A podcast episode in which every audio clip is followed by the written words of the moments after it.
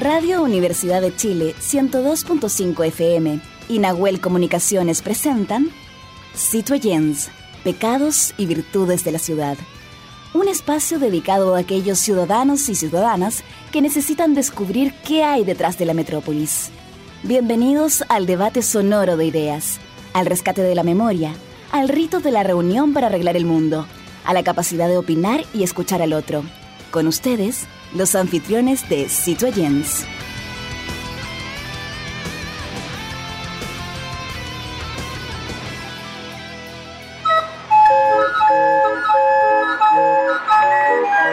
Radio Universidad de Chile y el programa Citoyens, Pecados y Virtudes de la Ciudad presentan Conexión Patrimonial, Sonidos de la Geografía Humana, segunda temporada un microespacio dedicado a valorar nuestros tesoros humanos y sus oficios patrimoniales y que son parte de la memoria viva e histórica de nuestro país.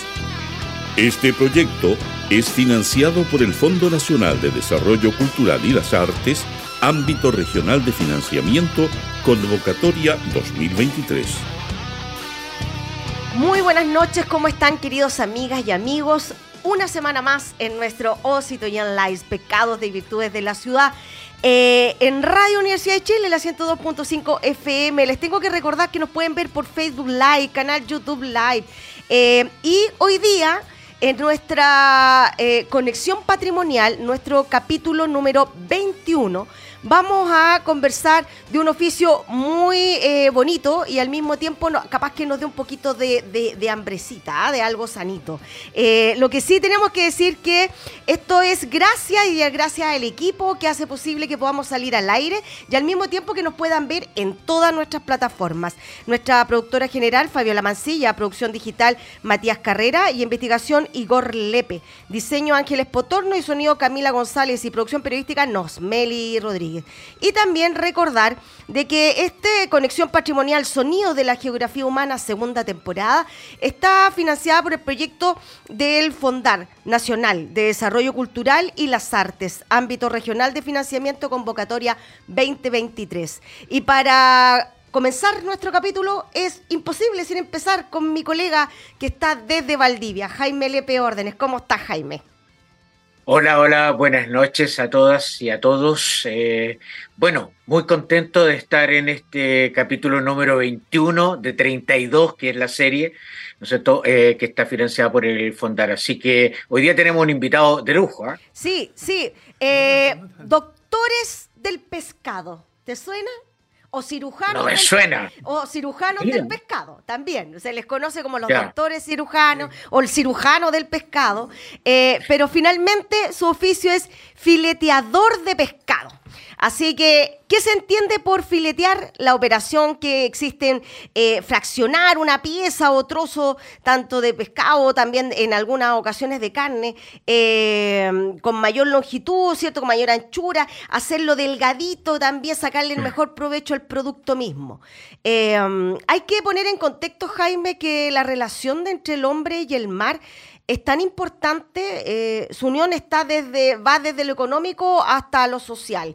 Eh, contribuyen una fuente laboral y de ingresos fundamentales para las comunidades costeras, quienes dependen en gran medida de los recursos que el mar provee y lo que a su vez contribuye en parte importante de la alimentación para el ser humano.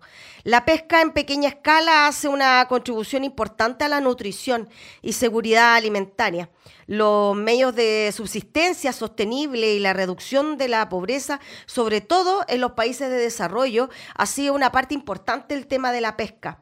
Eh, pero sí hay algo, algunos estudios, Jaime, que tú estuviste viendo por ahí.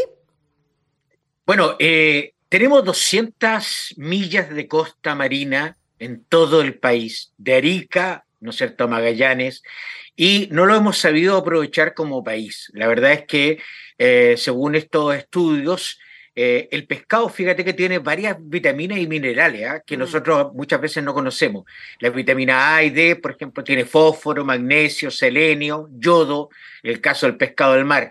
Y, por supuesto, es muy importante este casero del pescado, que lo encontramos en las importantes ferias y por supuesto en los terminales pesqueros y en las caletas a través de todo el país. Sí, hay que recordar que este oficio, Jaime, está aproximado que llega a, la región en siglo XIX aproximado y claramente eh, el, lo llamativo de este oficio es la rapidez en que trabajan. ¿Ah? Es, como, es como algo característico de ellos. ¿ya? Y para poder conocer sobre el oficio del fileteador está con nosotros don Braulio Bravo Jara, eh, que representa también a muchas ferias del sector eh, de Peñalolén, Peñalolén. de la feria José Arrieta. ¿Cómo está don Braulio? Gracias por aceptar nuestra invitación. Gracias a usted por haberme invitado, para haber aprendido algo. don, don Braulio, eh, recién conversábamos sobre la importancia del ámbito del mar y los recursos marinos al individuo. Ustedes son parte importante de esta cadena de, servicios que prestan claramente eh, el tema marítimo. Em, ¿Desde qué época usted está se, introdujo en este oficio del fileteador?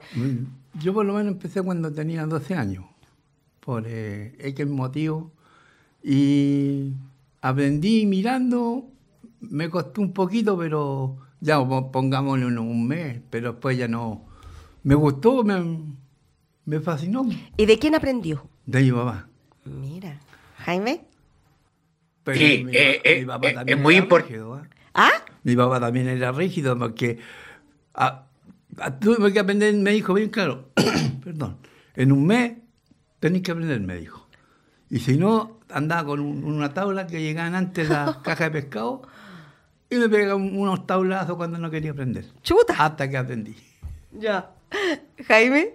Sí, oye, nosotros vemos cada semana, ¿no es cierto?, cuando vamos a la, a, la, a la, feria o al terminal pesquero, la habilidad que tienen justamente para, para incluso yo he visto casero, ya, eh, eh, en, en, las ferias ahí de la, de, de, la rotonda, eh, veía personas que están conversando contigo y tiene una destreza con el cuchillo que ni siquiera están mirando el pescado, mm. porque ya la habilidad de tantos años, ¿no es cierto?, hace que que más de algún accidente, don Brano, le tiene que haber pasado en este aprendizaje, ¿no? Claro. Sí, porque el novicio se, paga. Pero con los años uno aprende y va sabiendo cómo manejar ese corte y es fácil, es muy fácil. Yo tampoco lo sabía, a mí me lo enseñaron yo le pregunté, a, porque como sabía que usted iba a venir, yo igual hice mi pega. Yo ayer fui a ver a mi casero ah, y mi casero me dijo que eh, cuando él socorta, porque yo le he visto que de repente anda medio cortado, él me dijo que una herida no se cura visitando al médico, sino echándole limón en el corte y presionándolo con un trapo para frenar el sangrado. ¿Están así? Sí, hay personas que lo hacen, pero hay algo mucho mejor, porque lo, lo aprendieron ahí, no, no, no creo que lo alguien haya sabido, pero yo más o menos eh, le, he dicho a los, compañeros míos cuando se cortan que hagan eso. Por ser yo una vez me corté tres dedos aquí, así, me pasé la cuchilla. Y un antiguo trabajador que yo, más bien dicho, un, el profesor. ¿Ya? Usted toma yodo. El yodo le cierra la herida. Ah, ¿Cierto? Ya. Hay piure en peña que le llaman. Ya. Entonces usted lo aprieta y el tigre tira jugo, y ese es yodo. Y se echa en la mano y se amarra. Y, se lo, y el otro día amanece con la... Con, no le puedo creer, con el piure. Sí, porque es oh. yodo. Jaime, ¿sabía eso? Sí. No, no tenía idea. Eh, bueno, hay una cosa importante conversando con, con nuestro investigador, con Igor. Eh, el otro día eh, veíamos este concepto del oficio y, y, y, la gente decía, pero ¿por qué es un oficio? ¿O por qué no es una profesión? Porque en realidad me imagino, así como Don Braulio lo aprendió de sus abuelos, de sus padres, y muchos, ¿no es cierto? Y muchas también, porque hay, hay, hay filiteadoras también, ¿no es cierto?, de pescado, lo aprenden eh, de sus padres o de sus abuelos. Pero tiene que ver aquí, y todos andamos apurados, sobre todo en la ciudad de Santiago, ¿no es cierto?, eh, con la velocidad con que ustedes trabajan. Pero cuéntenos, si tuviéramos que dividirlo, don Braulio, ¿Qué es lo primero que se hace? Se toma el pescado, me imagino, obviamente. ¿Y, qué es lo primero que se hace y qué sigue después? ¿Cómo se va fileteando un pescado? ¿Cuáles son las etapas? Hay un etapa por ser primero, antiguamente, por cierto, te llegaba y le cortaba la cabeza. ¿Ya? Cortaba la cabeza, lo daba vuelta, lo escamaba y después le pasaba la cuchilla. Y le sacaba el spin y después, es que uno está acostumbrado. Y, lo, y ahí viene, viene lo, meterle el dedo, sacarle y saca toda la espina. Ahora nosotros, por ser yo, aprendí otra actividad que también la aprendí de mí, que piden el pescado sin espina. Entonces el pescado, para que no se achique, yo le, le levanto la alita y le, le paso el cuchillo y salen las cuatro espinas de arriba. Mm. Y sale entero. Ya. Y lo corto. Sí, don, limpia. sí, Dígame. don Braulio, yo, yo me imagino, bueno, cuando uno ve el congrio, incluso, bueno, a pesar de que la merluza es cada vez más chica, pero eh, ¿hay diferencia entre filetear un pejerrey y filetear un congrio, por ejemplo? Claro. ¿Y cuál es la diferencia ahí? La, dif- la diferencia es que el, el pejerrey es chiquitito y el congrio es grande y eh, el congrio es más rápido, pero el que está acostumbrado también es, el- es más rápido el, el pejerrey. ¿Y, el- y el, eh, hay algún pez que tenga la carne muy blanda que si se toma mal se pueda de- deshacer? No, ¿o eso, no? eso ya cuando viene, ya viene... Malo. Claro, no, no, a veces no viene el pescado malo, o sea, lo que pasa es que los barcos los pisan. Ah. Entonces, den- adentro de, de la carne viene roja, Viene- molida. viene molida. Y usted al filetearlo, se desarma. Oiga, y usted, ¿cómo, cómo, que me ha llamado siempre la atención, cómo saben dónde, que va a sonar un poquito raro, pero cómo saben dónde poner, voy a ponerle el cuchillo? Pues dónde hay, corte, eh, que hay un corte. literal, meterle Claro. el cuchillo para que se corte. ¿Cómo ustedes ven eso? ¿Cómo lo detectan eso? O sea, yo lo detecto por ser... Al tomarlo yo pongo la mano ahí, y aquí está la colita. Y usted le pasa ahí nomás, así. Pero el mismo Dios le enseña a usted ir derecho. Derecho. Toma el cuchillo y lo hace derecho. En la colita. Claro. Y, al- y cuando le ponen para cortar la cabeza del, También, pues así, de lado. del lado. No derecho, porque si la- lo corta derecho, queda con carne. ah. Entonces, si usted lo corta de ladito, le pegan un hueso al final de donde está la cabeza, le pone el huesito. Lo da vuelta y lo corta. Oh. Sí. Sí, eh, don Braulio, eh, bueno, ustedes cuando entregan al cliente fileteado, ¿no es cierto?, el, el- el- el pescado, eh, obviamente que hay partes que ustedes las botan, las eliminan, ¿no es cierto?, de, eso, normalmente son las vísceras, y esas vísceras se van acumulando ahí. El olor me imagino que no es muy agradable, ¿no? Me vuelvo al pescado porque nosotros no teni- vamos echando en una cajita, pero es normal, para nosotros es normal. Pero sí que uno siente por ser, eh, usted que trabajar unos dos o tres días y pasa por el mercado, siente el olor de pescado. Ah. Oiga, don Braulio, y el, el- lo que me llama la atención cuando uno los ve fileteando, solo me ve el cuchillo y una piedra, que como que le sirve para, y que le hacen así como para Claro, pa' afilarla. sacarle, sacarle filo. Pero utilizan otras herramientas más para Yo por lo menos utilizo otro cuchillo. otro. Claro, Ya. yo no le pasa así, no, lo dejan. No, Y, y tiene que ser, el filo tiene que ser... eh, no filo con filo. No, ah, no. No, con la espalda del otro cuchillo. Ya. Y ahí usted Ah. así. Es igual que tiene cuando hacen los carniceros míos, pero uno lo hace con el cuchillo. Exacto. Ya. Y Exacto. Y el cuchillo hay que mantenerlo como, como se dice, mantener el cuchillo igual que hay que quererlo igual que la mujer. ¿Por qué? Pero si es de uno, Ya. ¿Y esos cuchillos los venden o ustedes se los hacen? no lo venden. Ah, ya. Los ya. venden. Antes eran de lata, ahora no, ahora son, son de acero ya. ¿De más- lata? Claro, antes ¿Cómo era eso de lata? De lata, pues de lata así de que hacían cuchillos antiguamente que se oxidaban entero. Ah. Pero también hay eso, antiguamente hay una clave que con un poco de grasa usted lo limpia, lo limpia y después le amanecía blanquito. Sin, sin el óxido. Claro. Mira, no sabíamos Sí, hay, eso. hay hartos secretos. No sabíamos eso.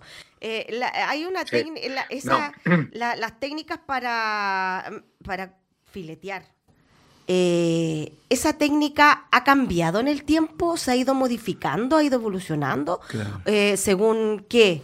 ¿O ustedes van, van descubriendo otras cosas que sean más, más rápidas? ¿Cómo ha sido Claro, esa uno la, evolución? descu- la descubre, pero siempre el cliente es el que lo dice cómo ten- tenemos que hacerlo. Porque antiguamente el pescado te lo limpiaba y lo entregaba con espina nomás. Ya. Y ahora como ya estamos más actualizados, Ah. hacen todo sin espina. Entonces uno ya conoce a la gente y tiene espina. ¿Cuánto se demora usted en filetear un pescado? Por ser lo mínimo que yo he visto, por ser una reineta, yo fileteo en un minuto. Una reineta. Una reineta. O puede ser menos, depende. Cuando depende del ánimo también. Claro. o el pulso. ¿Y cómo estamos con el pulso? Bueno. Ah, ya, hace qué bueno. 20 años que tengo el pulso. ¿Y qué hace si no está el Sí. pulso más o menos? ¿Qué, qué tomamos? Yo por lo menos no, porque yo, yo ya dejé de tomar 20 años ya. Ah, ya. ya, estoy, ya estoy, estoy en mi, en mi época de retiro. De retiro, ya. Oiga, ¿y, y de su familia? ¿Trabajan con usted? No. ¿No? Mis hijos son viven en Rancagua, pero ellos eh, hay uno que es eh, su gerente de un supermercado. Ya. Pero yo nunca quise que ¿Nunca que quiso que no. siguieran? ¿Por qué? No sé, no, porque, porque yo pasé tanto, como le dijera yo, el, el frío que una comuna, todo eso. ¿no? Porque Es sacrificado. Es sacrificado. Entonces, uno Ujú. nunca quiere que los hijos sufran. Mm. Siempre Sí. andamos cuidando, aunque estén casados, tengan 40 años. Sí, pues en realidad. Sí. Jaime. Oiga, don Braulio, cuéntenos algunos secretos de, de- del casero del pescado. Por ejemplo, ¿ustedes cuántas veces compran en el terminal? Eh, me imagino que tienen en sus casas, en sus lugares congeladores. ¿Y a qué hora se levantan para llegar temprano a la, a la- a la- a la feria? ¿Cuál- cuál- cuál- ¿Cómo es la rutina de, de- de un, de un casero del pescado? Por ser nosotros, la, la, la rutina de nosotros se levanta uno a las 3 de la mañana para llegar al terminal, para comprar. De ahí se dando vueltas, busca precio. Y siempre no, nosotros, por lo menos nosotros donde yo trabajo, eh, se trabaja el día. Se compra lo que se vende el día. Ah, ya. Entonces queda muy poco para el otro día. ya. Pero eso no se Mm. perder en un día. ¿Cuánto más o menos se vende en el día? En, en- ¿Se vende más reineta, más merluza? Claro, dependiendo de los precios. Depende de los precios. ¿Y a cuánto está la reineta ahora? Ahora está 7.500. Me- Y Ah. el terminal está como a 5 lucas. Oh. Y esa Mm. es la, que- la que hay una diferencia enorme. Ahora no sé qué está pasando, pero bueno, como no está la pesca, la pesca en verano. Sí, po. Hay algo Sí. que me llama la atención, eh, Jaime. eh, ¿Cómo le ha afectado a ustedes eh, esta disminución de la pesca artesanal y aumento de la industrial? ¿Cómo le afecta a usted directamente? Porque a veces llega poco, Poco. claro. Porque al artesanal le dan un cierto tiempo nomás. Y a los barcos grandes todo el año. Y son barcos de Sí. afuera, no son barcos de aquí, digamos que son chilenos, son barcos de afuera. Entonces aquí, aquí la pes- el pescado, tú pon- póngale yo, se vende a 3.500 el kilo. Pero si hubiera pescado chileno que, que lo dejaran aquí, ustedes lo pondrían de hasta mil pesos el kilo. O sea, Sí. claramente le venden mucho más caro el pescado. Claro, porque, porque eso es lo que pasa con los... ¿Y llega, llega bien o llega maltratado el, eh, el producto? A veces llegan maltratados, pero no todos. Llegan, puede ser el jurel, que el jurel es más peligroso porque cuando lo, lo sacan lo- los manguerean, en los Ya. barcos grandes, y los pisan, van pisando. Entonces, ¿cómo se mueven? Entonces, las espinas son peligrosas. Chuta. Y, oiga, don Braulio, eh, este, esta disminución del, del tamaño de la, de la merluza, que ya, eh, insisto, no es una metáfora, eh, casi parece pejerrey, eh, eh, implica que en algún momento vamos a tener una tremenda veda de la merluza, que es el pescado más barato, el que, el que está en la, en la mesa popular. Por lo que hemos sabido nosotros y por lo que hemos escuchado, que los que están más sabios en esto eh, dicen que a durar unos 7 o 8 años más, o 10 años más, no va a haber pescado. Porque están sacando muy chiquitito. Por ser an- antiguamente uno pe- saca- pedía de una pescada, la pesca pesaba un kilo. Ahora ya Claro. cuatro pescas en el kilo. Cuatro. Claro. Entonces Claro. ahí ellos según van Sí. analizando. Don Braulio, y, y de, la, de la variedad de pescados, aparte de la merluza, ¿cuál es el pescado que tiene más demanda por el casero, por el, por, por el cliente? La pesca. La pesca La pesca. Claro, no la merluza española. Porque la Ah, perfecto. Es distinto la merluza española a la pesca. La pesca eh, es del pueblo, como se dice. Y la española. Porque esa es más barata. po. Claro, la otra ya, todo más caro para arriba. Mm. Mm. Así que- ¿Y, y el pescado más caro cuál sería, don Braulio? Eh, mira, el lenguado. Pero, don Braulio, cuando estoy dándome vuelta con lo que dijo referente al tema de la pesca industrial, pero yo de repente cuando viajo al norte y veo algunas caletas, veo que hay que han cambiado muchas veces la pesca artesanal por otro oficio. Ponte tú el, tema del guiro. Sacan guiro en vez de, de, recolectar eh, productos marinos. Pero eso es porque está, está muy mal el precio de, de que se les paga a los pescadores por su producto. ¿Será eso también? porque a veces hay productos por ser la misma pesca, a veces ustedes la, sacan y usted la pueden vender a, la venden a, a 1.500 el kilo, a 1.000. Mm. Entonces no, no mm. tienen una base de... No tiene un retorno potente económico. Claro. Mm. Sí. Oiga, eh, don Braulio, si tuviéramos que recomendar eh, qué pescados son más adecuados para un tipo de cocción o un tipo de, plato para poner en la, mesa, eh, o los más sabrosos. ¿Para, ¿Para qué se usan cada uno de los pescados que, son los que usted vende en la, en, la feria? Mire, la corvina esa siempre ha sido especial. La corvina es el balón, para el jugo, estofado, para todo eso.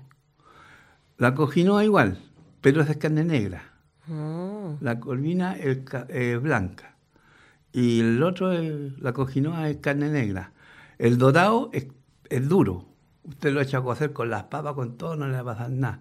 Pero el congrio, o sea, por lo menos aquí a mí me gusta el congrio negro. Pero ese es más mm. blandito. Y se, cocina todo y después se pone arriba ¿no? y mm. apaga la cocina y se cuece solo con el vapor. sí, don Braulio, y, y, algún pescado que sea más especial para el frito, por ejemplo. La albacora. La albacora. Ah. ah, perfecto. Y, lo, perdona, Verónica, y ah. los menos comunes eh, eh, que nosotros consumimos. Hay pescado rico, el peque sapo es lo más rico que hay y no la consumen.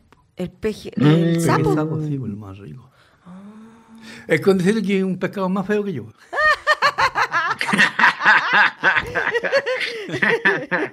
ya, pero, pero, lo importante es que es, sabroso, pues. Ah, pues ve, tiene que mirarlo por el otro lado, pues, pero es sabroso. Pero usted al verlo en el plato no se lo come. Ah, porque oh, Ya. por la apariencia. Claro, por la apariencia. Pero súper rico, es blandito. Es, tomar un algodón. Usted lo ve duro, duro, mm. pero usted lo cocina, lo pone ahí y lo ponen en el plato entero y nadie se lo puede comer. ¿Cuántos filetes sacas de, un, de uno de esos? Se come entero. ¿Entero? Entero, claro, si se cocina y se va raspando con el tenedor. ¿Y qué precio tiene ese? Es caro, tiene puede ser 8 mil pesos el kilo. Ah, Pero súper rico. ¿Y uno cuánto pesará? Pesa como 300 gramos. Ah, ya, no. no. Es para un plato. Es para un plato. Sí. Ah, ya. Sí. Oiga, y yo estoy de una, espérame, una consulta de una reineta. ¿Cuántos filetes puede sacar? Cuatro. En todas. Chica o grande van a salir de cuatro. Ya. Ya. ¿Y le, y le piden el, el, lo que sobrante para hacer un cevichito? No, se puede, el huesito que le. ¿El huesito? Claro, se raspa ah. con una cuchara y va a salir, le puede salir otro platito. Ah, ya. ya. Oiga, a propósito de lo que está preguntando la, la, Verónica, ¿cuál es el mejor pescado para hacer un buen ceviche? Es la corvina. Lo real es la corvina. Ahora no, pues ahora está la, la reineta. La corvina. La corvina es la original. Mm. Mira, yo pensé que era la reineta, mira, todos los días. No, también. No, la corvina, por eso que le digo, la, la corvina es la, la, real. Ya. La primera. La primera. Después viene ya. Ya, después viene todas las otras preparaciones. Después vienen otros, pescados a mí que lo vuelvan igual, pero son otros sabores. Don Braulio, ¿cuáles son las ferias donde a usted se le puede ubicar?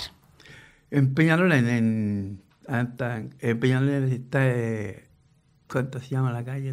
¿José Arrieta? José Arrieta. Estamos en Itino, ¿Ya? En, Itino con Grecia, que estamos en el segundo, primer segundo carro. Ya. Y el, se llama Lucho Loyola. Lucho Loyola, claro. ya. Es el nieto de, de, de, mi pasón, que juega un excelente pasón, ni se me fue. Lo hecho de menos, pero de mi huevo. ¿Y usted solamente, usted también su negocio es venderle a la caserita o también vende a negocio? No, a, la feria no. A la feria no. Ah, ya, ese es su, es su rubro, ahí está. Ya. ya, está cliente. Sí. ¿Y hasta cuándo vamos a seguir? Hasta que yo diga, ¿no? Ah, ya. No puedo decir no. Oye, sí, don Braulio, don Braulio, eh, en estos minutos finales, eh, cuando hablamos del famoso congrio nerudiano, usted me nombró dos tipos de congrio. ¿Cuál es el congrio más, más sabroso para el congrio nerudiano? Esa receta tan, tan antigua nuestra. El colorado y el negro. Cualquiera de los dos. Ah, se puede, cualquiera de los dos. El negro, el, el rosado o el negro. Claro, y incluso el dorado que le digo yo, ese congrio, usted, la gente el otro día me, me, me, llegó un casero que es el regalón de uno. Ya. Porque siempre hay un regalón. Un regalón. Se apalea. Ah. Se le pega con, con un, un palito o una Ya. tabla, se le va pegando, se va dando cuenta y, y la carne queda blandita. Después, pero no le pasa nada más. Ya, no se muele. No. Ya, no. perfecto. Ya. Ya. Jaime. Oiga, Verónica, Verónica, no, una última pregunta, que es muy importante, que es muy importante. Eh, hay personas que dicen que mirando los ojos del pescado se sabe si está fresco o no está fresco. ¿Es un mito o es verdad? No, lo, lo, que, lo que pasa, el- en la piel se nota. Eh. No ni en la galla tampoco, porque hay trucos. Sí. En la galla Ah, sí. Pero en el brillo del pescado se nota. Y el- cuando usted le pone el dedito. Es normal, pues, es que hay, hay gente que le entierra el dedo. ah, Y le- entonces no. Si el pesca- igual que la sierra. ya. Usted toca la sierra, la toca así, está dura. Pero si usted le hace así, la ablandarla entera. Ya, ya, perfecto. Ya pues, oiga, eh, gracias don Braulio Bravo Jara, eh, fileteador, ¿cierto? De la feria José Arrieta, ya dijo dónde estaba también ubicado en, la- en las otras ferias para que lo vayan a visitar, ¿cierto? Y pueda aprender un poquito más desde primera persona sobre este fileteador, ¿ya? Así que muchas gracias, Gracias don Braulio, un placer por haber estado con nosotros acompañándonos hoy día. Mucho gusto a todos. que estén bien. Saludos a la familia. Y a todos. Ya pues Jaime, Gracias, don vamos, Braulio. Gracias. vamos a una pausa y volvemos. y volvemos.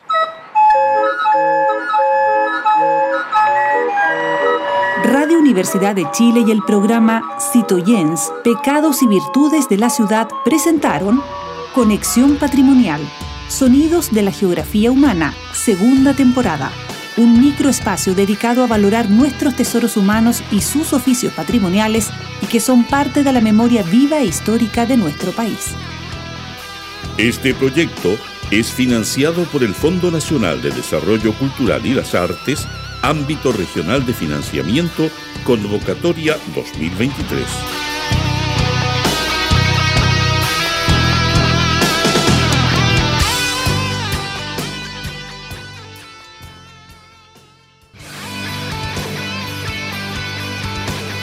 En la Plaza de Abasto todo puede suceder, porque es un lugar de encuentro con las ideas, los mundos y los personajes de la ciudad. Estamos de regreso, Jaime. Ahí estábamos con nuestro Big Band de la ciudad, lugar de, encuentro, ¿cierto?, de nuestros músicos.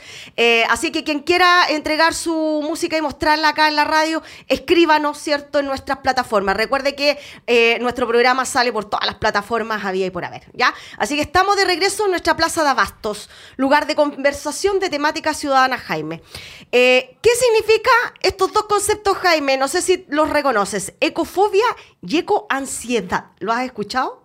Un concepto nuevo, eh, muy eh, reciente, digamos, su, su acuña, y, y que es un tema que se está instalando especialmente en las generaciones jóvenes. Así que va a ser muy interesante conversar Sí. sobre aquello. Sí, a muchas personas al ver imágenes de estos mega incendios de verano alrededor del mundo, inundaciones, la des- desaparición de algunos glaciares, el ver estas chimeneas tirando humo negro, nos generan nervios, nos preocupamos. Eh, ¿Qué nos va, sobre específicamente nos preguntamos qué nos va a pasar? Eh, y que genera algo para algunos expertos que le llaman eh, esta ecoansiedad. Bueno, eh, también tiene que ver con la escasez hídrica, ¿no es cierto?, con los aumentos de temperaturas en el planeta, el cambio climático, eh, la extinción de algunas especies. Todo eso va produciendo cierto nerviosismo, ¿no es cierto?, cierto incluso irritabilidad, insomnio, sobre el cual va afectando a nuestra salud mental. Sí, bueno, para profundizar en eso, vamos a conversar justamente con una joven psicóloga que nos va a actualizar sobre este tema que es bastante nuevo, sobre todo para nuestra generación, que Javiera Fernández Garrido, psicóloga de la Universidad del Desarrollo y psicóloga de la clínica Vie Santé. Ah, espero haberlo pronunciado bien. Muy bien, buenas noches, muy bien. Gracias Javiera por aceptar nuestra invitación. bueno, lo primero que estábamos conversando, o sea, estos dos términos eh, son bastante nuevos, ¿cierto? Eh, y específicamente se da por, por esta ansiedad que se nos genera el tema del cambio climático y todo. Pero ¿cómo podríamos eh, explicarle a, los ciudadanos específicamente de qué se tratan estos dos conceptos? ¿Cómo los podríamos explicar eh, para que sean palabras simples? Sí. Bueno, como decíamos, es un concepto acuñado hace muy poco, en 2019. Em, todavía no configura un trastorno propiamente tal. Eh, que las asociaciones de psicología lo estén eh, diagnosticando, pero sí es un síntoma em, y está principalmente relacionado con lo que ustedes hablaban, intranquilidad o preocupación por los eventos de catástrofes que, a los que estamos hoy en día enfrentados y también tiene que ver con eh, que hoy día también nos vemos expuestos a la sobreinformación respecto a eso. Antes no teníamos tanto acceso a saber qué era lo que estaba pasando en otro lugar del mundo y cómo eso nos podía afectar a nosotros aquí en nuestro país.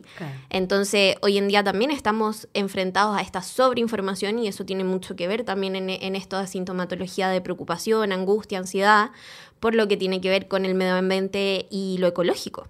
Jaime.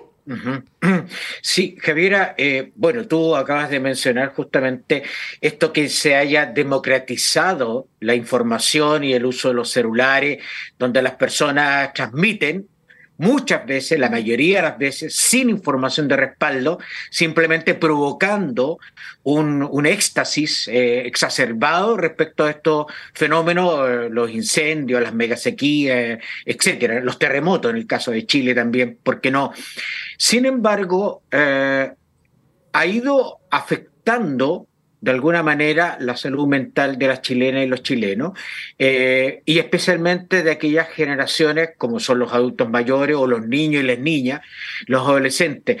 Y en eso también ha habido una preocupación de parte del Ministerio de Ciencia respecto de cómo tenemos que enfocar este cambio climático y los fenómenos nuevos que estamos acaeciendo sin provocar justamente esta, esta angustia, sino entregando información adecuada. ¿Cuáles son los síntomas que ustedes han ido advirtiendo en, con, con este fenómeno? Principalmente pensamientos recurrentes de escenarios catastróficos, eh, la dificultad para dormir, eh, sensación de desesperanza frente al futuro, de qué es lo que va a pasar, eh, la proyección y la visualización de las metas que yo tengo, sobre todo de los, como ustedes decían, los jóvenes y los adolescentes, mucha incertidumbre de qué va a pasar, a qué se van a dedicar, cuáles van a ser los efectos en las futuras generaciones y también mucha irritabilidad y agresividad con eh, las generaciones mayores que ellos sienten que ellos son los culpables y los responsables de haber dejado eh, este mm, resultado para las generaciones que vienen. Eh, en Estados Unidos, que es donde más han hecho investigaciones respecto a esto, em, se ha podido ver que mientras más suben los grados de temperatura en el verano, mayor es el índice de agresividad y violencia que hay. Entonces también es un síntoma importante. Hay algo que me llama la atención, ¿cómo podemos controlar esos sentimientos tan eh, dolorosos al ver estas catástrofes climáticas, ¿cómo podemos controlar mm. eso? Yo creo que ahí es importante eh, el uso del mm. lenguaje. Controlar las emociones, la verdad es que no podemos. Las emociones van a surgir igual, porque si yo veo que se está incendiando mi casa o se está incendiando algo que está cerca eh, mío y que por supuesto puede eh, correr peligro mi vida, me voy a asustar igual y me voy a angustiar igual. Lo importante es saber qué hacer con esas emociones y a eso le llamamos la gestión emocional o el mm. manejo emocional. ¿Ya? Controlar la emoción no podemos, sí podemos eh, saber qué hacer con eso. ¿Ya? Y eh, los nuevos enfoques, que es lo que promueven, es la innovación, la creatividad eh, y poder hacer parte a estas nuevas generaciones y también a las generaciones de adultos mayores para que tengan un punto en común, por ejemplo, en em, voluntariados, plantar árboles, cuando ocurre un desastre, poder unir a estas generaciones en centros de acopio, para que también la expertise y la sabiduría de estas generaciones mayores pueda eh, ser parte de los nuevos conocimientos de las nuevas generaciones y también eh, las nuevas generaciones puedan aportarle nuevas visiones a las generaciones adultas. Jaime. Sí, Javiera, eh, es súper importante lo que tú estás diciendo porque eh, en el fondo, eh, desde la comunicación, y donde nosotros con, con Verónica y el equipo hemos ido trabajando justamente estos fenómenos, pareciera ser que la intensidad para tomar conciencia de estos cambios en la naturaleza, ¿no es cierto?, en nuestros hábitats, cada vez tiene imágenes más potentes, como si esa fuera una herramienta para crear conciencia. Y por otro lado está lo que dices tú, que son las nuevas herramientas innovadoras, creativas, donde eh, el tomar conciencia en el lugar de los hechos es mucho más positivo, es mucho más proactivo en esta educación medioambiental. Entonces, más allá de las responsabilidades, eh, hay factores educacionales que ya debieran empezar, por ejemplo, a trabajarse con las nuevas generaciones en los colegios. Por supuesto que sí. Desde eh, una relación más saludable con el medio ambiente, con el cuidado de la naturaleza y que volvamos a eso, a las raíces, a la conexión con la tierra eh, y también lo que yo les mencionaba antes, que sepamos también qué hacer con las emociones, porque nos va a pasar, nos vamos a enfrentar a situaciones de riesgo donde nos vamos a sentir em, vulnerables, nos vamos a sentir débiles frente a lo que está pasando con la sensación de que no podemos controlar estos efectos del, calentamiento global y el cambio climático eh, y tenemos que saber qué hacer con eso. Hay mm, según los especialistas y según lo que estuvimos estudiando, ahí los adultos jóvenes están más propensos a padecer de esta ecoansiedad. Eh, pero ¿qué características deben tener estos adultos jóvenes para ser más propensos a? Porque no a todos les, debe dar, sino a ciertos. ¿Cuáles serían esas características? ¿Qué deberían, eh, cuáles serían como factores de riesgo? Los factores de riesgo. Sí, bueno, la adolescencia es un factor de riesgo por, sí misma porque es una etapa de crisis normativa. Todos pasamos por eh, una crisis en el momento de la adolescencia, entonces ese ya es un factor de riesgo y por supuesto las redes de apoyo. Cuando no contamos con redes de apoyo, eh, ya sea de adultos o de pares, eh, eso también implica un factor de riesgo porque nos sentimos muy solos en esto. los adolescentes se sienten incomprendidos con esto que sienten y ¿qué pasa ahí? Se aíslan y no lo cuentan. Entonces se, sienten aún más solos. ¿Y qué es lo importante ahí? Es que los adultos podamos promover espacios de conversación de esto, de decirles que también nos sentimos preocupados, que no sabemos qué está pasando, eh, pero que no, no es el único que siente eso. Y ahí podemos promover otro concepto importante que es la humanidad común. Cuando nosotros conectamos con un mismo sentir, o sea, yo te acompaño en ese sentimiento de preocupación o angustia, la intensidad de la emoción inmediatamente baja, porque me siento acompañada. Perfecto. Jaime. Mm. Sí, eh, el, consumo exacerbado de, estas imágenes obviamente que van calando eh, profundamente en el proceso. Pero yendo a los conceptos, ¿son sinónimos, Javiera, ecofobia con ecoansiedad? ¿Son lo mismo o hay, eh, hay diferencia? Hay. La ansiedad tenemos que pensarla como un mecanismo normativo y funcional que todos sentimos. ¿ya? Eh, cuando eso se rigidiza y nos permite funcionar menos y nos limita de nuestro día a día y de nuestra rutina, podríamos pasar a llamarlo fobia. ¿Ya? Está interrumpiendo nuestro quehacer diario y eso ya sería un síntoma un poquito más grave. Ahí estaría incluido el miedo, ¿no? Porque el fobia claramente tiene que ver con eso. Ese miedo a lo que pueda pasar más allá de lo que del contexto. Y es un medio, o sea, un miedo, perdón, eh, exacerbado, muy, muy grande, muy intenso y con creencias irracionales. ¿Ya? Que no necesariamente está sustentado en hechos de estos escenarios catastróficos en los que nos ponemos. Eh, eh, eh, hay algo que a mí me llama la atención. Es bueno solo eh, protestar contra la construcción, la destrucción del medio ambiente, pero es bueno también involucrarse como para poder bajar esa intensidad, porque los jóvenes son súper buenos para salir a manifestar de todo, pero cuando son partícipes de también puede ser a lo mejor un remedio, podríamos decirlo. Por supuesto que sí, que sean agentes de cambio, que vayan y hagan cosas y se sientan eh, eh, que ellos en primera persona están cambiando esto, que se sientan parte mm. de la solución. Que no solamente se queden en la crítica, sino también en la acción. Exactamente.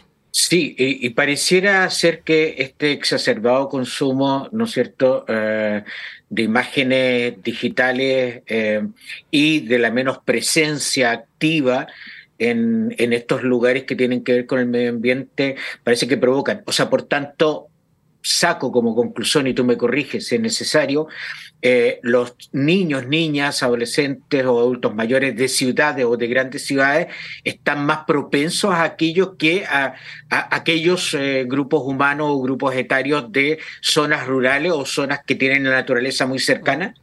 Ahí va a depender, porque em, quienes vivimos en zonas urbanas podemos estar, como tú bien dices, a, expuestos más a las imágenes de redes sociales, de, de las noticias, em, pero las personas que viven en lugares más eh, rurales y que están expuestos en vivo y en directo a esos desastres naturales pueden efectivamente eh, experimentar una situación de trauma y después eso los puede llevar a algún trastorno eh, de salud mental. Entonces ahí em, yo creo que no depende tanto de dónde uno esté, sino que tan expuesto está a los hechos.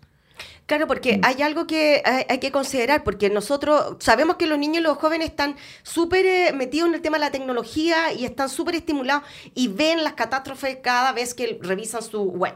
Pero hace poco tuvimos problemas nosotros con inundaciones, ciertas casas que se iban, los niños, muchos jóvenes quedaron sin hogar, o sea, vivieron en carne propia lo que ellos muchas veces a lo mejor temían. Exactamente. ¿Cómo se aborda eso? ¿Cómo poder tomar eso y ayudar a estos jóvenes a poder entender lo que está pasando? Yo creo que ahí es importante también eh, cómo los servicios de rescate y las líneas de primera ayuda es importante que estén eh, especializadas y formadas en primer auxilio psicológico.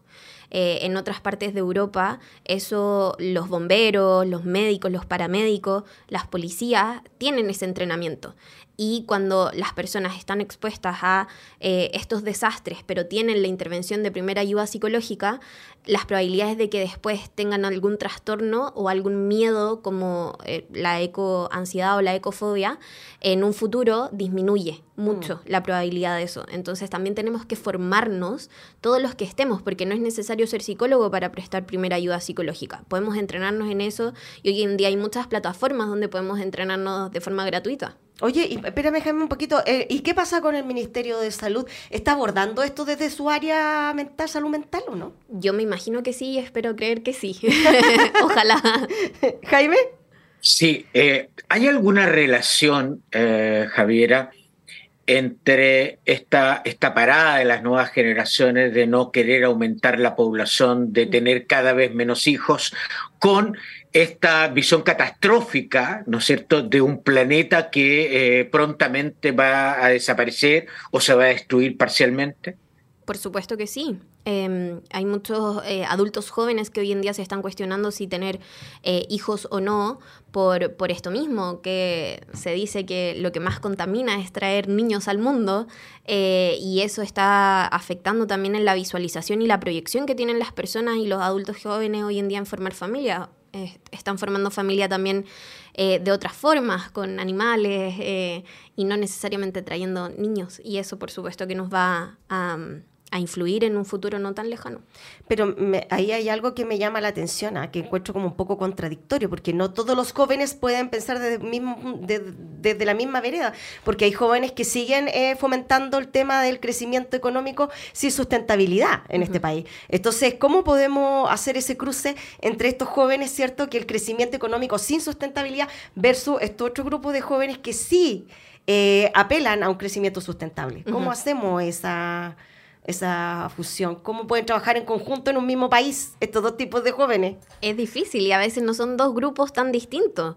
Eh, una misma persona puede ser súper contradictoria en, no sé, no usar bolsas plásticas, pero sí eh, viajar en avión, qué sé yo. Eh, y, y, ahí tenemos conductas contradictorias. Yo creo que ahí la clave es generar la conciencia, hablar más de estos temas, generar más investigaciones también de eso. Estamos súper al debe en, en, qué es lo que causa, no solamente en la salud mental, en la salud física, qué eh, repercusiones hay en la alimentación, qué decisiones tomamos en el día a día para ser más sustentables o no.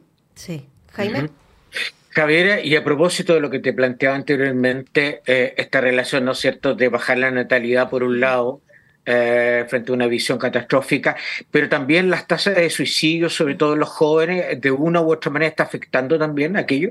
Sí, mm. han aumentado mucho, sobre todo en edades como desde los 3 a los 28 años, eh, donde se ha visto que ha aumentado la, eh, la tasa de suicidio, de hecho por esta sintomatología, porque hay una desesperanza frente a lo que se viene, al futuro.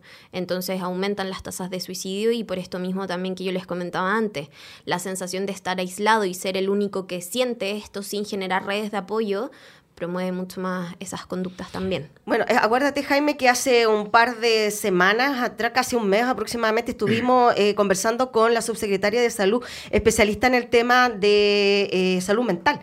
Y justamente ella nos mencionaba el aumento de los suicidios en este grupo etario. y mm. mencionaba justamente eso, pero no lo mencionó desde el punto de vista de la ecofobia ni, ni la ecoansiedad, pero sí se acercaba mucho. ¿De qué manera los medios de comunicación, la sociedad en sí, puede ayudar a que eh, esto, estas ansiedades o estas fobias bajen? ¿De qué manera podemos aportar? El uso del lenguaje, yo creo que es clave. Em, los titulares hay que revisarlos eh, e, y ver qué efectivamente tan catastróficos son o si realmente están informando o están también dejando algo emocional eh, que puede ser tomado dependiendo de la interpretación de cada uno. Entonces yo creo que ahí en el uso del lenguaje hay que tener mucho cuidado. Em, también eh, informar, pero dar estos espacios de, ya, si yo tengo esta información, ahora qué hago con eso. Claro. Yo creo que eso también es lo que hay que fomentar. Perfecto. Jaime. Sí, somos, bueno, Javiera, somos un país eh, subdesarrollado, como se le llama elegantemente, en vías de desarrollo que no es otra cosa que ser de subdesarrollado, de fentón, ¿no es cierto? Porque no tomamos nuestras propias decisiones, siempre estamos mirando hacia Europa, hacia los países más desarrollados de la OCDE cuando nos conviene, ¿cierto? Y somos reactivos, somos esencialmente reactivos. Eh, en las políticas públicas, por ejemplo, debieran haber ciertos ítems que tengan que ver justamente con la educación, con la prevención, y ahí yo no veo que el Estado o que los privados se hagan cargo de aquello. ¿Cómo es, el caso, eh, ¿no es cierto?, de la universidad? ¿Cómo se preparan las nuevas generaciones también que tienen que ver justamente con estos temas? Sí, o sea, yo creo que ahí estamos al debe. Em, desde las universidades, por lo que yo sé, ahora sí se están entrenando a los psicólogos y a muchos eh, em, estudiantes de carreras de salud en esto que yo les comentaba antes, en los primeros auxilios psicológicos. Eh, y también hoy en día se les ponen desafíos para que piensen en estas cosas, cómo resolverlas, cómo ellos, siendo estudiantes de cualquiera sea la carrera, eh, pueden contribuir desde sus pensamientos innovadores y creativos a dar solución a esto. Eh, desde la salud mental, por ejemplo, la salud física, pero también la economía, como lo hablábamos antes. ¿Por qué, me llama la atención, por qué en esta generación son más sensibles? Eh, ¿Qué les pasa a esta generación que viene con, esta, con, este tema? Porque la generación mía, eh, claramente no, mm. nunca como que vimos eso. Fobia sí, han habido muchas fobias, pero desde el punto de vista de la ecoansiedad, a lo mejor la tuvimos, pero nunca se nos dijo mm. o nunca la tratamos, porque en, realidad somos parte de una generación enferma. O sea, está claro que esta comunidad, todos los chilenos, caminamos por el centro de Santiago y en cada esquina hay una farmacia. O sea, eso ya es fiel reflejo de que somos, un poquito enfermos. Mm. Eh, pero esta, estas nuevas generaciones viene con algo distinto, que son tan sensibles en ciertos aspectos? Yo creo que tiene que ver con que eh, las necesidades no son las mismas. Ya tenemos otras necesidades cubiertas, entonces ahora nos empezamos a cuestionar qué va a pasar con el futuro. Ya mm. no es solo del día a día, cómo sobrevivimos mañana, sino es como, ya tengo esas necesidades más o menos cubiertas, pero qué va a pasar con un futuro a mediano o mm. largo plazo. Ah, ya, oh, vamos. Eh, Jaime, eh, ¿nos quedan un, minutito? ¿Sí? Ya, sí. ahí, te queda todavía. Me están haciendo eh, señas. Solo, solo agregar un dato, Javiera, a propósito de lo que decía Verónica, que nuestra generación fue preparada para el éxito y el fracaso. Y enfrentamos desde muy pequeños, ¿no es cierto?, la naturaleza como parte de la convivencia humana, donde nosotros hemos ido de alguna manera eh, sacando aquellos elementos que eran naturales de la naturaleza y le hemos puesto cemento, le hemos puesto fierro, le hemos puesto una serie de cosas y después nos extrañamos de que la naturaleza siga su curso normal como por ejemplo las marejadas, como por ejemplo los tsunamis, los terremotos, etcétera, y que son parte del accionar de la naturaleza. Siempre ha actuado así. Mm. Y, pero sin embargo, nuestra generación se acostumbró, tenía una buena educación que hacía y que permitía, ¿no es cierto?, tomar conciencia de aquello y eh, eh, el método científico era parte incluso de la educación básica para poder observar, comparar, ¿no es cierto? y reflexionar adecuadamente. Pareciera ser que una vez más, ¿no es cierto?, caemos o pisamos con la misma piedra en el sentido de que nuestra educación no nos prepara para entender que convivimos con una naturaleza cambiante. ¿Qué, percepción tienes todo aquello? Sí, totalmente de acuerdo. Nos tenemos que actualizar. Hay que actualizar las mallas de eh, las asignaturas en los colegios, en las universidades, en los institutos profesionales, en todo lugar de formación eh, para hablar de estos temas. Mm. Hablar de salud mental, hablar de emociones, hablar de naturaleza, de qué decisiones tomamos económicas y de alimentación, por ejemplo. Mm. Sí. Bueno, ya, aquí nos están haciendo corte. Ha sido un placer. Javiera Fernández Garrido, psicóloga de la Universidad del Desarrollo y psicóloga también de la clínica Vie Santé. Ah, para pronunciar bien y no me reten. Por supuesto. Así que gracias por eh, conversar con nosotros y poner estos temas, ¿cierto?, visibles como la ecofobia y la ecoansiedad, temas que... Eh, tenemos que empezar a abordar, ¿cierto? Como medio de comunicación y estar tratando de colocarlo en los medios. Gracias, eh, Javiera, por estar con nosotros. A ustedes y recordar que en la clínica Viesante tratamos temas de ansiedad también, así que viesante.cl. Perfecto. Y viesante-cl en Instagram para que también puedan recurrir a, nosotros en caso de que lo necesiten. Ya, pues ahí, ahí contactarse con la doctora, o sea, con la psicóloga Javiera Fernández Garrido para que los pueda atender. Jaime, ha sido un placer, un programa mm. más. ¿Algo más? Algo no, No, no, nos encontramos la próxima semana y no se olviden seguirnos en nuestras redes sociales, ¿no es cierto? En el canal YouTube, en Facebook y por supuesto escuchar eh, cada jueves a las 20, 30 horas Radio Universidad de Chile, la 102.5 FM. Sí, bueno, ahí estaba con nosotros mi querido colega Jaime Lepe, órdenes desde Valdivia y junto a ustedes también se despide Verónica Araya. Ha sido un placer nuevamente estar con todos ustedes en la 102.5 FM, la radio que piensa de la Radio Universidad de Chile. Que estén muy bien. Chao, chao. Buenas noches. Chao, chao.